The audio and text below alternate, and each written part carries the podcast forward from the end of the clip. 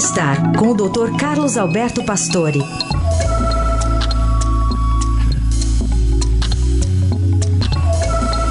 Oi, doutor Pastore, bom dia.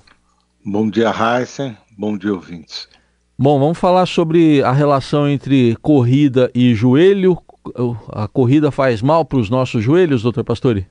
É, realmente esse conceito já há muitos anos eh, se tem essa ideia que o impacto da corrida nos joelhos seria muito agressivo para as articulações.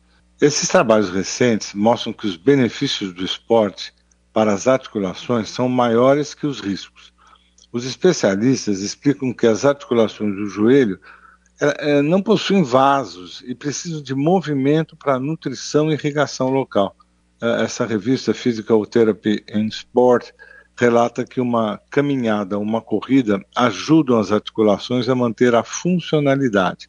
Quer dizer, não há dúvida que a corrida melhora as condições corporais, a saúde cardiovascular, respiratória, evita doenças como obesidade, diabetes. Quer dizer, tudo isso a gente sabe que ajuda e ajuda também a longevidade.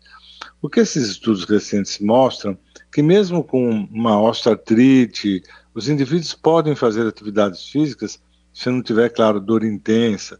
Uma dúvida é que ficar sedentário é pior que tentar algumas atividades, mesmo que se tenha um pouco de impacto. Manter a musculatura da coxa, dos glúteos, barriga da perna, abdômen, é, isso protege as articulações e facilita o exercício. Né? É, acho que atividade física, descansar um pouco, trabalho de reforço para os músculos pode trazer realmente aí grandes benefícios para a saúde. E proteção de, de articulação não é ficar parado, né? É fazer exercício. Bom, então o ideal é sempre estar atento à corrida, mas também fazer o reforço muscular, né, doutor Pastore?